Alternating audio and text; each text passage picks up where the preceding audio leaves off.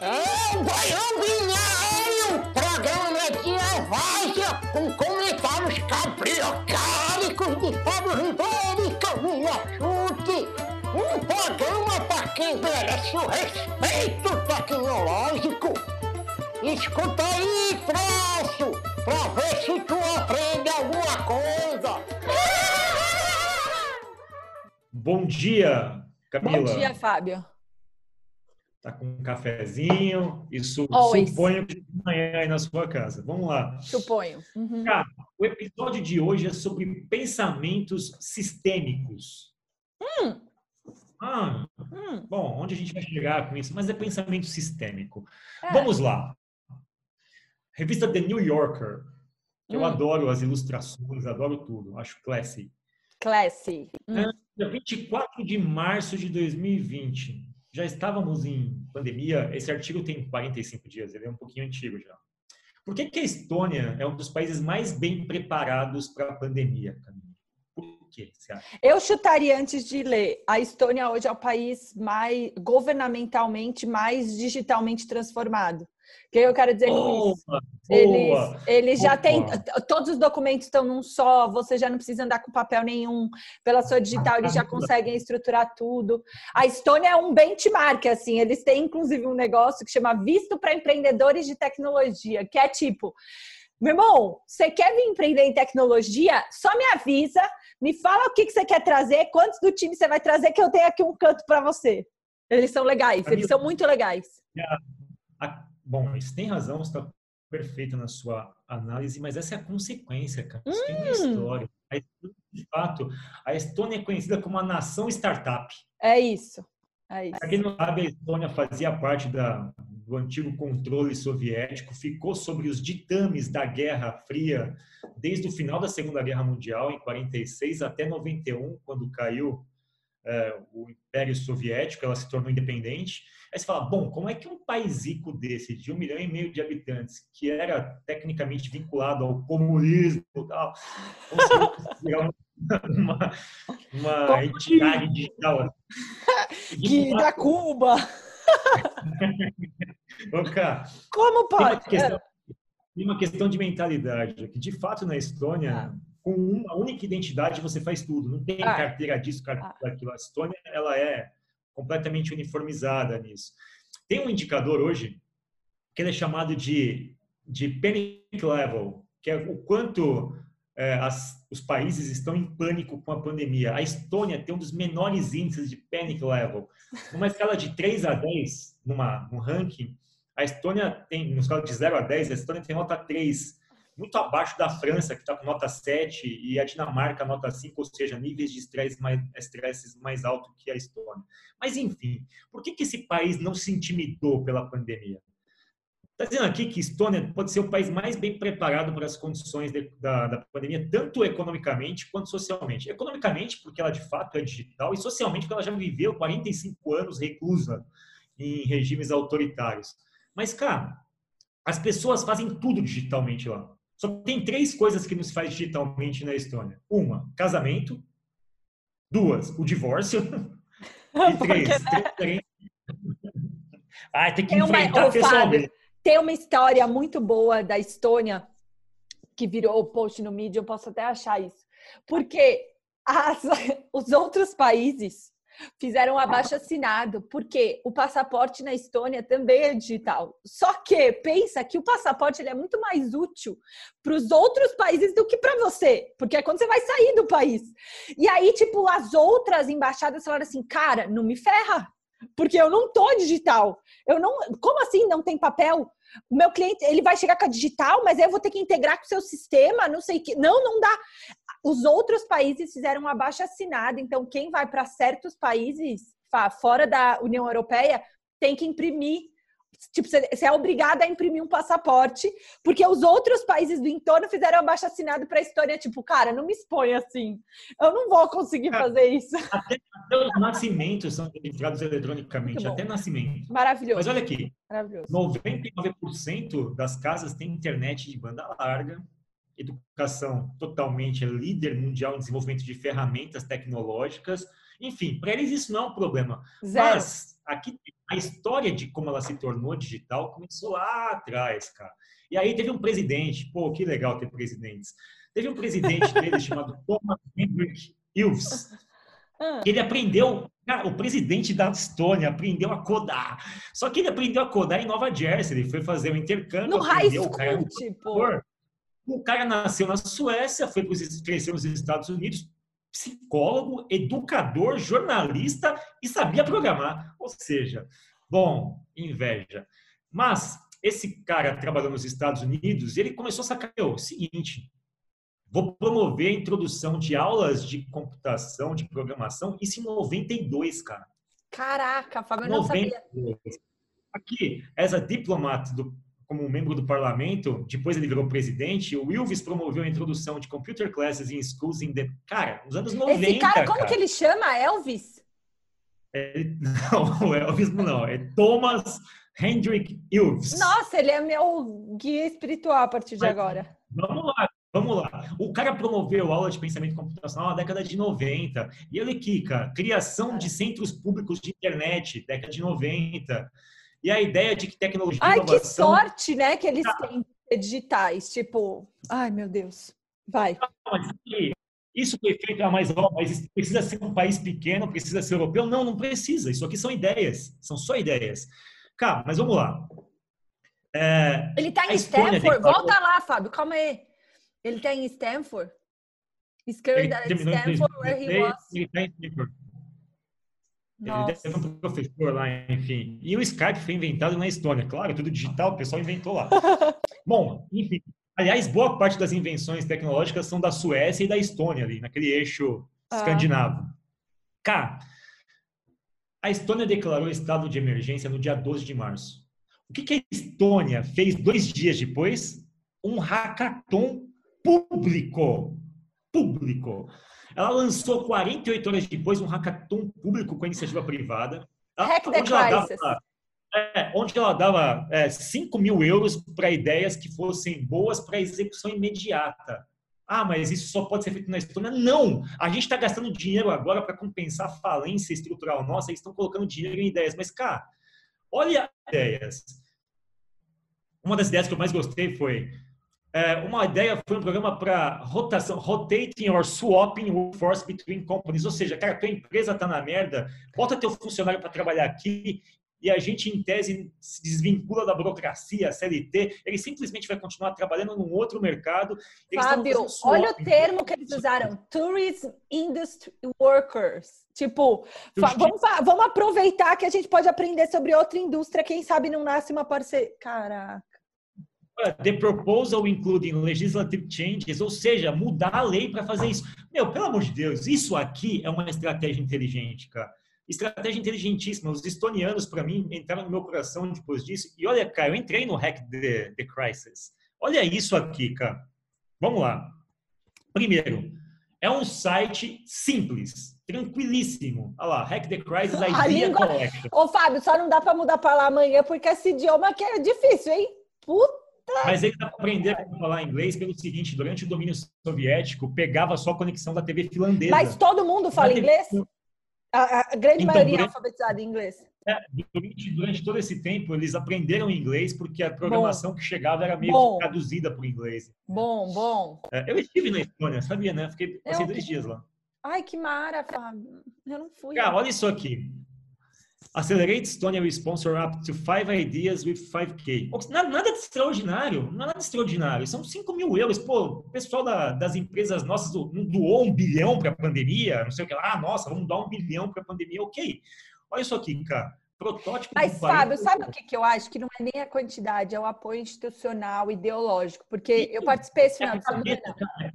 É o pensamento sistêmico que eu disse, cara. É o pensamento sistêmico. Pô, vamos usar a inteligência coletiva. No final de semana do dia 23 e 24, né, que a gente está gravando, vai pro ar mais para frente, mas teve o Hack in Rio, fez uma, uma versão remota com 800 estudantes, tá muito legal. Só que, cara, é um esforço de uma pessoa homérica, não existe apoio governamental. Assim, é difícil, né, conseguir colocar de pé essas coisas. Tudo bem que a gente tem um país com com métricas continentais, mas é tudo muito esforço, né? A gente tem que lutar para conseguir colocar de pé. Aqui em 48 horas os caras colocaram de pé, é, se valeram da colaboração, da vontade política de todo mundo. Então, não é que aqui no Brasil a gente não tem essas iniciativas, mas é muito, é um parto, né? Você tem que tipo pesar, pedir a bênção pro Papa. Mas pensa que o primeiro pensamento do país foi, tá, vamos sair desse negócio. E assim, o primeiro pensamento não foi um pensamento de ir no Twitter fazer besteira, de, enfim. Foi fazer, fazer meme. Sair de... Cara, e olha essa frase. Olha, pense em qualquer coisa. Think of moonshots. Pense em coisas que podem precisar de regulação, ou seja, o céu é o limite. E aí, olha as ideias, cara. Olha os proposals. Tem muito proposal aqui, muita proposta. Olha isso. Ó, Aqui, sei lá, tem. Digital ah, a, a, história, mas a história não tem violência doméstica. Domestic violence problem. Tem sim, tem problema lá. Connected. Cara, tudo que você imaginar. Isso aqui deveria estar em qualquer curso de cocriação, homeschooling, help community members, enfim, Rethink Board game! Olha, Coronavirus Awareness Board Game for Parents to Gamify Protection with Kids. Ai, que amor! Ah, sensacional, sensacional. Isso aqui me fez crer que, puxa vida, é, tudo bem, é um país pequeno, é um país contido, tá na Europa, tem toda essa, essa, esse monte de coisa que alguém vai falar, mas isso aqui, cara, é pensamento sistêmico. É um presidente. Olha, Educate, Learning for, from Movies and TV. Hum. Senti um cheiro aí! ah, a questão aqui é que é um presidente, psicólogo, jornalista, pós-graduado, aprendeu o programa. Começou, começou nos anos 90 a entender que tinha que ter aula de pensamento computacional, aparelhou o Estado público. Dá para fazer, cara. Dá para fazer. Tem iniciativa privada nesse país também. Dá para fazer muita coisa. Sim. O caso da Estônia é muito legal. Pensamento sistêmico, cara. É isso. Ah, vamos. Pulemos de assunto, Camila. Ah, Artigo do El vamos País. Vamos pro governo? Estamos no governo ainda, né? Só que. Não, não. Mais um pensamento hum. sistêmico inteligente, Camila. Mais um hum. pensamento sistêmico inteligente. Ah, como é que funciona o sistema aqui? Ah, entendi. Publicidade que, que manda na parada, tal. Surgiu nos Estados Unidos, Camila, um negócio chamado Sleeping Giants. Sabe o que, que é isso? Não. Não? Explico. Não. Sleeping Giants é o seguinte, o pessoal falou, pô, quer dizer que vão de, é, essa difusão de fake news ela não acaba, todo mundo divulga news. O que, que, esse, que, que um cara nos Estados Unidos começou a fazer? Ah, é? Então tá, onde é que dói mais para essas empresas que divulgam fake news? No bolso, certo? Ok. Certo. Ele começou a entrar em todos os sites das empresas que divulgavam fake news e pegava lá, ah é, você está colocando anúncio seu num site que divulga fake news. Ele começou a constranger os anunciantes, cara. Ele começou a constranger os anunciantes. Então, assim, ah. assim, o que, que acontece? Ah, essa notícia aqui tem fake news. Tá vendo aqui o Telecine? Nossa, tá O que, que ele fazia? O que, que ele fazia? Ele mandava uma mensagem para o Telecine. Telecine, que legal, vocês são super assim, assado, apoiando notícia falsa. O que, que vocês acham sobre isso, cara? Esse movimento, ele começou... Não, porque pequeno, aí tira tá também, tá... né, Fá?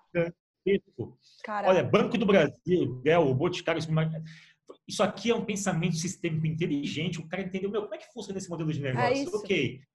Você Porque ganha aí o portal, o portal quebra, né, Fá? Porque se ele não tem o dinheiro da publicidade, ele também não ganha, ele não consegue fazer merda, entendeu? Porque não tem como sobreviver. Ah, o site no Brasil começou tem, começou tem uma semana no Brasil, já tem 300 mil seguidores, o Sleep Giants Brasil. Caraca, tá já no tá Instagram? Tá, entra no Twitter, no Instagram, chama Sleep Caraca. Giants Brasil.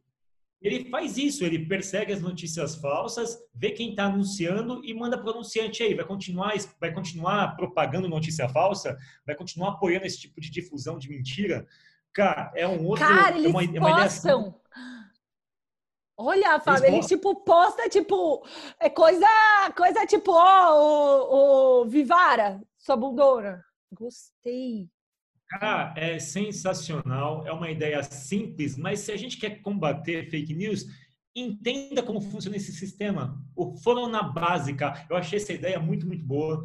É, é uma prova de que o pensamento sistêmico, a inteligência, a criatividade, às vezes nos surpreendem com coisas super simples, mas de altíssimo impacto. E o governo está extremamente preocupado com esse site, porque ele vai, vai acabar minando efetivamente os veículos todos, né?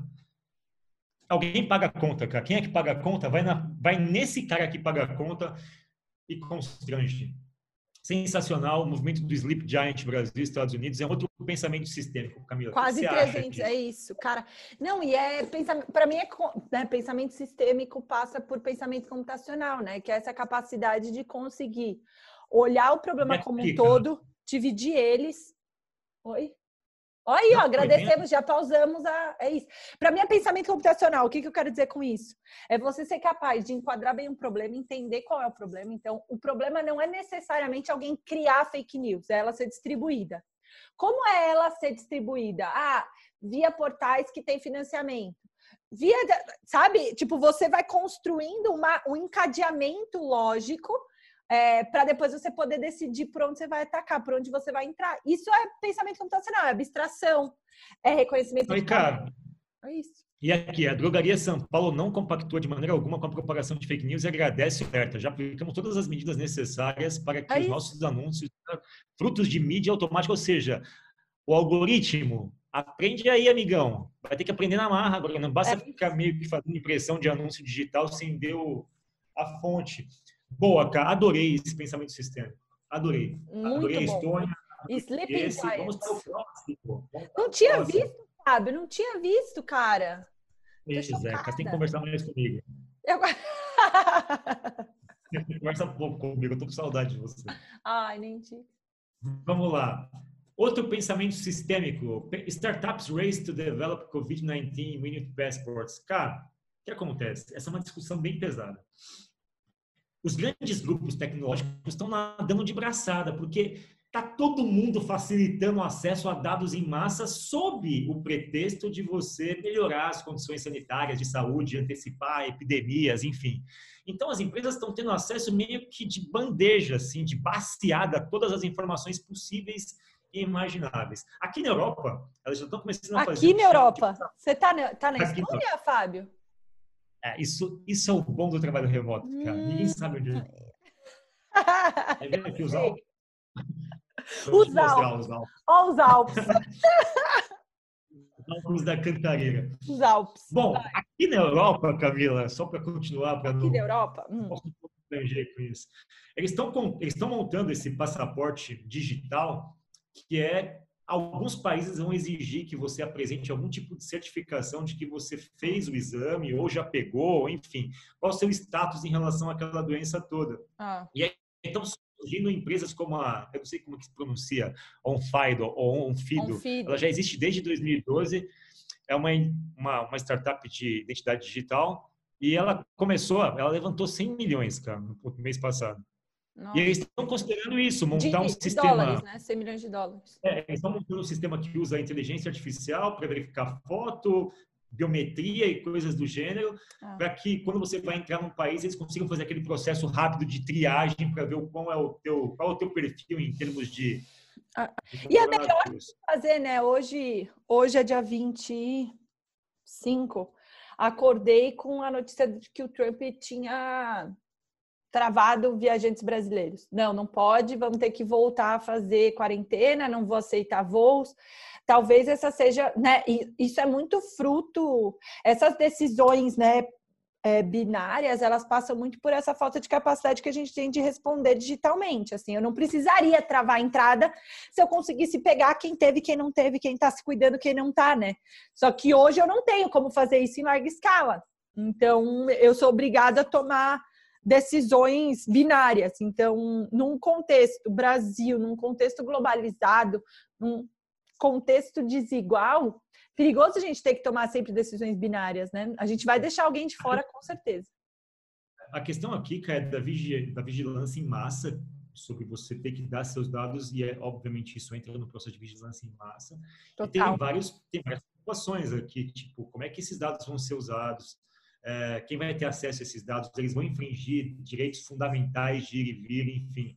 É, você vai ter que ter um celular, você vai ter que ter um celular com um aplicativo baixado, vai ter que ter um sistema de biometria no seu celular, enfim.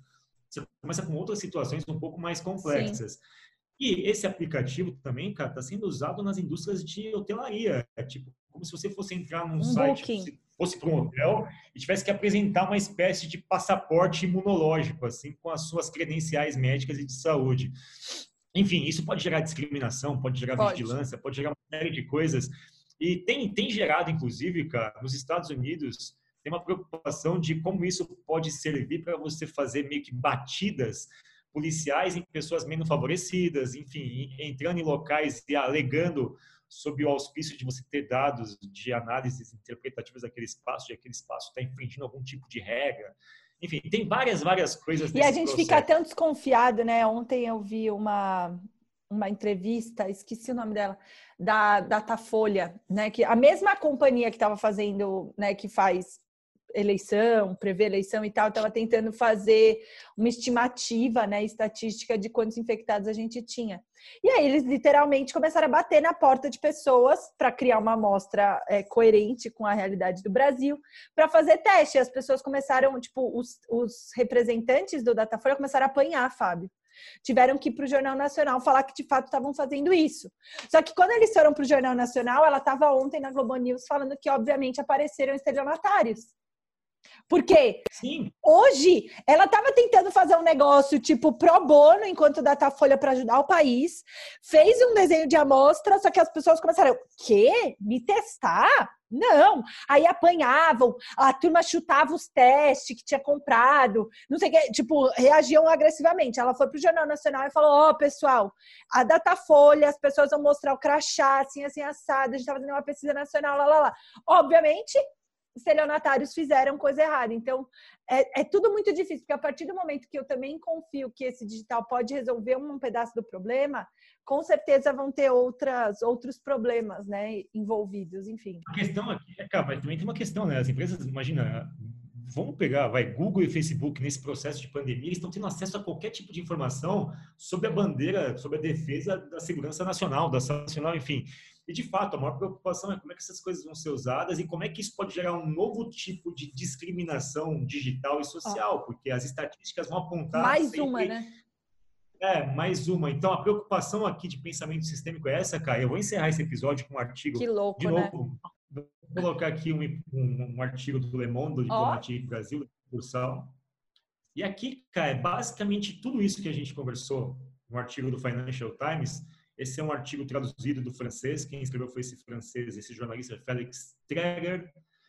É de 29 de abril, recente. Da Nossa. crise da saúde à panaceia da segurança. Ou seja, tudo se justifica agora para que a gente que louco, né? conceda né? todos os dados, abra, enfim, relaxe todas as medidas de privacidade em prol da, da saúde. Então, aqui, sem serem capazes de tratar a Covid, as autoridades públicas de muitos países passam a considerar os potenciais portadores de vírus, ou seja, qualquer pessoa, como uma ameaça. A era do controle digital da população está aberta, um trunfo inesperado Nossa. para a indústria de vigilância e o complexo de técnico, tecnossegurança.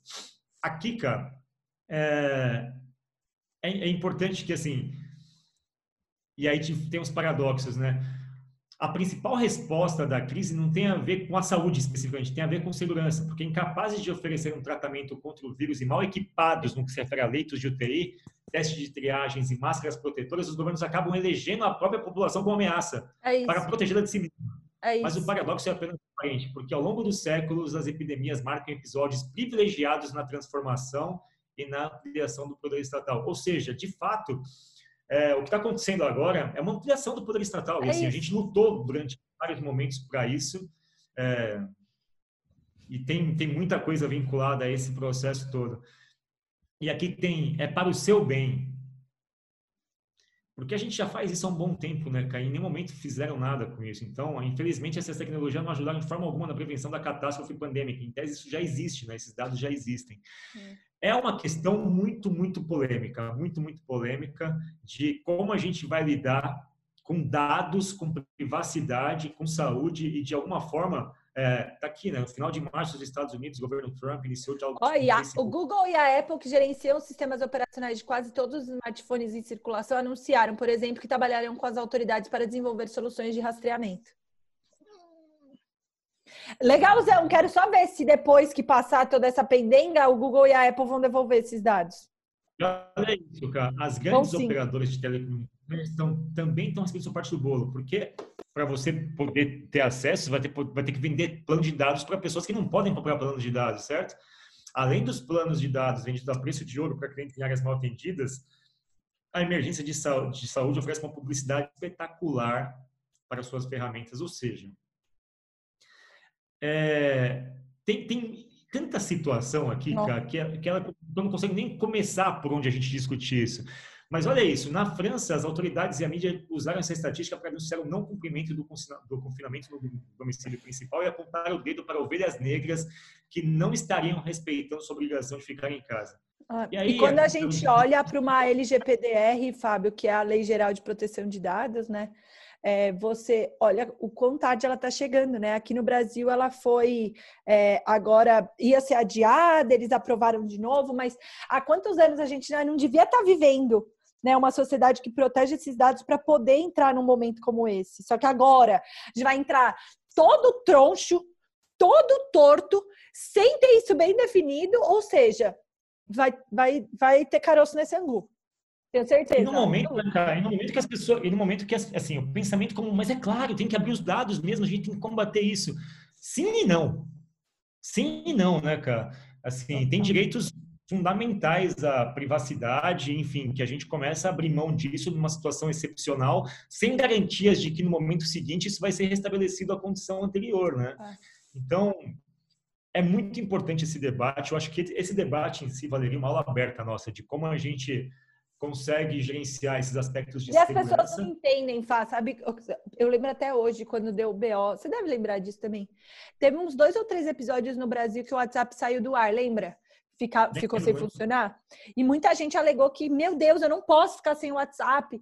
E aí, como eles bloqueiam via né, o endereço, então eles não deixavam chegar no Brasil, as pessoas começaram a baixar um negócio que chama VPN, que é para você mascarar é, essa rota e aí você conseguir usar o WhatsApp. Só que o problema é que as pessoas têm tão pouco pensamento computacional, entendimento de tecnologia, que elas não entendiam que quando você desviava, você conseguia usar o WhatsApp, só que todos os seus dados passavam por alguém antes de chegar em você.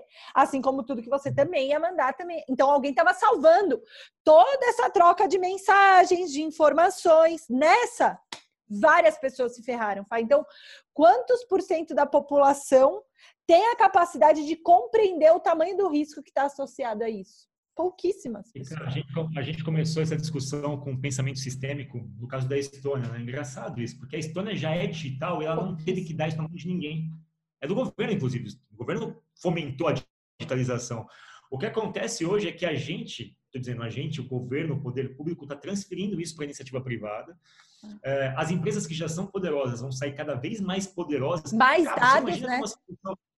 numa situação de limite, o Google e o Facebook vão dar as ordens. Cara, é o seguinte, a gente tem as informações, então assim, você vai pagar o preço que a gente quer, que a gente se quer. Se dados, se dados são o novo petróleo, como dizem, todas as refinarias, a gente tem, a gente está entregando refinarias de bandeja para para campos de petróleo, campos de exploração. A gente está entregando o Oriente Médio inteiro na mão do Facebook, do Google, de quem quer que seja.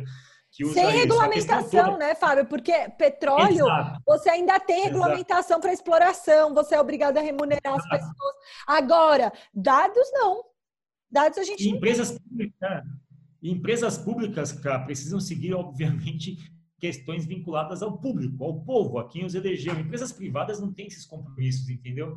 Então, essa discussão é muito importante e é uma discussão, cara, que é tão, tá tão longe de todo mundo, ela é tão técnica, envolve tantos nuances. Exatamente. Que praticamente, praticamente ninguém tem capacidade hoje de discutir isso com tanta qualidade como a gente está discutindo nas outras situações. E quando a gente perceber, já foi, entendeu? Já foi isso, já aconteceu. É, parece uma discussão menor dentro de um problema gigantesco que é a saúde, mas não. A gente vai sair desse problema. A questão é que quando a gente voltar para um estado natural das coisas, é, a, a questão não vai voltar. Existia, não vai voltar. A, né, a, oposição de poderes que já existia, que já era grande, com a concentração de informações em dois ou três players mundiais, vai ficar ainda mais exacerbada com consequências que a gente consegue, não consegue sequer tangenciar agora, consegue sequer especular. Mas é isso, cara. Esse episódio foi de pensamento sistêmico. Nascemos lá na Estônia, falamos do Sleep Giants, falamos aqui. E, ah, para para pensar que pensamento sistêmico, pensamento computacional na Estônia está desde 92, né? No Brasil entrou em discussão na base curricular nacional em 2017. que ótimo! entrou em discussão, não teve formação de professores, então, tipo, não entrou. Olha que mara! Ei, beleza! É, ontem eu assisti um episódio de um podcast Fim Expediente com Miguel Falabella.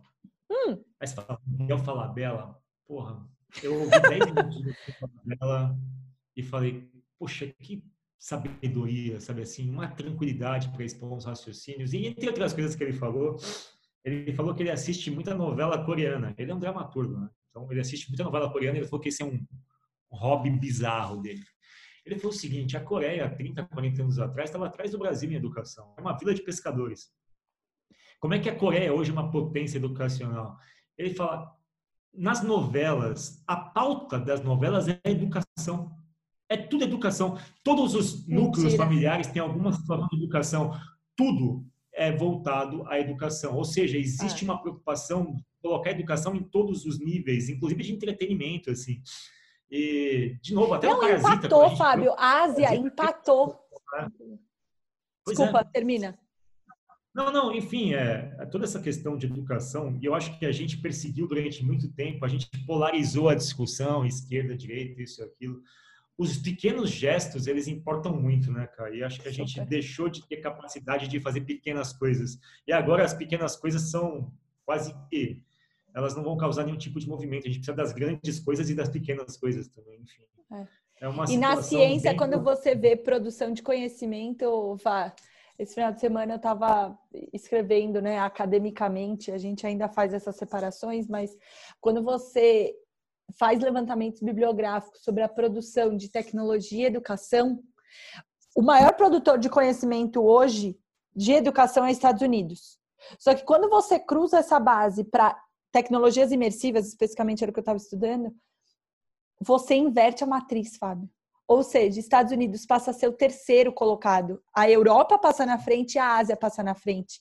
Porque existe uma aderência maior a esse teste, a essa competitividade, a essa é, self-regulation. Então, cara, olha que louco a gente repensar o quanto as pessoas estão olhando para frente, sabe? Essas novas culturas, novas culturas não são novas, mas essas, essas toadas, né, e essas necessidades de se reinventar moveram a Ásia e a Europa para esse novo modelo mental, né? Então, Estônia tem muita coisa da Suécia, da Dinamarca, da Finlândia, muita coisa de Taiwan, muita coisa da Coreia.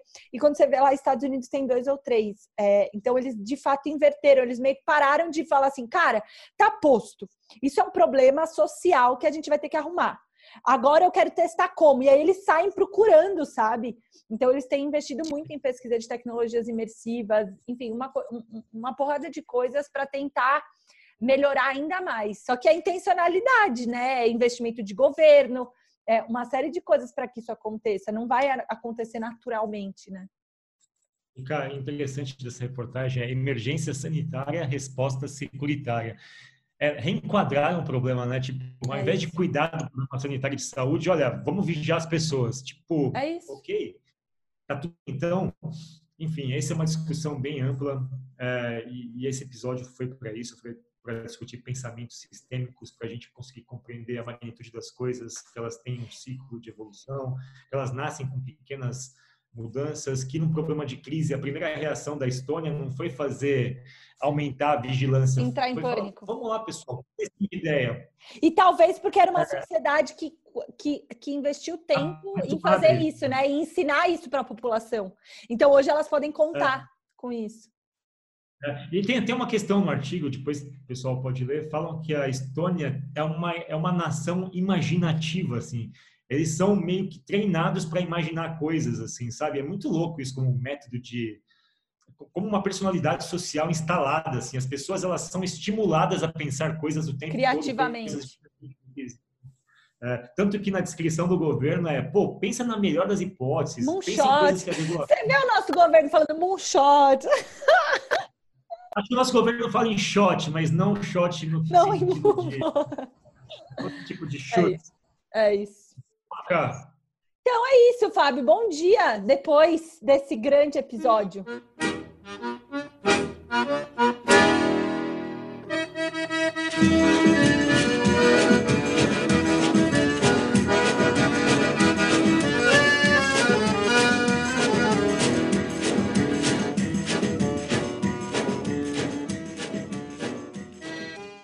Esse podcast foi produzido pela Mastertech.